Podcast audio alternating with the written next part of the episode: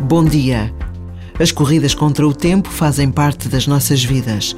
Estejamos a falar da vida pessoal, da vida profissional ou mesmo da vida comunitária. Há mesmo quem viva sempre contra o tempo. Mas chega sempre o dia em que percebemos que parar é tão importante como correr. E quantas vezes não é nestes momentos de paragem que tomamos as melhores decisões, que decidimos mudar o rumo, que fazemos novas e melhores opções? A questão está sempre no equilíbrio entre correr e parar. Um momento de oração pode ajudar-nos na procura deste equilíbrio. Não estamos sós. Deus permanece.